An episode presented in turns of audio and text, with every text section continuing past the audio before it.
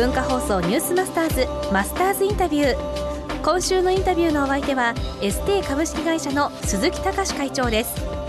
東日本大震災が発生した後鈴木会長はいち早く消臭力の CM を世に送り出しました。最終日の今日は企業スローガン空気を変えように込められた鈴木会長の思いを伺います。大体ねあの経トップが必要な時っていうのはね非常時なんですよ、まあそうですよね例えばね普通の時はねがあの優秀なやつがねやってりゃいいんですよ、ところがねあの東日本大地震なんかあるでしょ、はい。あの時はねリーダーがいるんですよ。あの時に、まあ、自粛ムードでねどこも CM 打たなくてエステイさんがズドンとあれを行きましたよね。消臭力。私すぐにねコマーシャル取り替えてね、みんなねあのびっくりしないで普通の生活に戻れようというメッセージを流したかったんです。景気づけやろうじゃないか。日本中を和をと癒してやろうじゃないか、こんな感じ。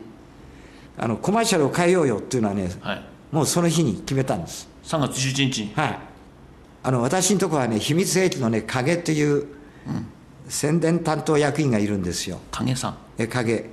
で2人でね相談してね、とにかくね、一一番機に乗ってポルトガル行けっつったはいはいは彼がねポルトガル行くっつったからね、はい。ポルトガル行けと。よくお前よく分かったなポルトガル行くっちゅうのは。いはい。え何ですかって言うからね、リスボン大地震1755年の死者3万人と言われる、はい。リスボン大地震があってもポルトガルは復興したんだ、私が一番驚いたのは彼を彼がそれを知らなかったことだよね。その影さんは何のためにポルトガル行く予定だったんですか？え彼はねポルトガルはあの時ね海外でね、はい。機材が全部揃っててはい。い一番安上がりでそれから子供を伝統に落ちたから、はい。子供のね許可を売るのが一番取りやすいとこ、一番作りやすいとこ。影さんは作りやすくて安く上がるんでポルトガルを用意してたら、会長は「お前それだ」と。リスボン大地震があったリスボン行って復活したところをポルトガル行ってこいと。そうでもあれあの CM を打って批判もあったでしょ？その日の朝影がってねはい。えらいことになるかもしれませんよと。ですよね。会社潰されるかもしれませんよ、でうるさいお前な。俺が社長なんだと、俺がやると言ったらやるんだ。あそうか。企業のスローガンは空気を変えようでしたよね。そうなんです。何が悲しゅうってね会社やってるかっつったらね、この日本の社会の空気をね元気に変えたいんですよ、元気なものに。元気なものに。元気にしたいというのかな、そういうね途方もないバカバカしい会社が一社ぐらいあってもいいんじゃねえかな っていうね。座右の銘って何ですか？座右の銘はね運と勘と度胸なんですよ。運と勘と度胸。はい、運の強いやつは運が強いね。はい。運の弱いやつは運が弱いね、なんか基本的にそこら辺から決まってくるね。あそうだ。あと一つ。転職考えてる方っていると思うんですよね、悩んでる人に何か一つアドバイスするとしたら何ですか、転職したかったらやったらいいんですよ。自分で一回の人生なんだから。はい。一つ約束事としたら転職するときに約束することがあったとするあるとすれば何でしょうかね？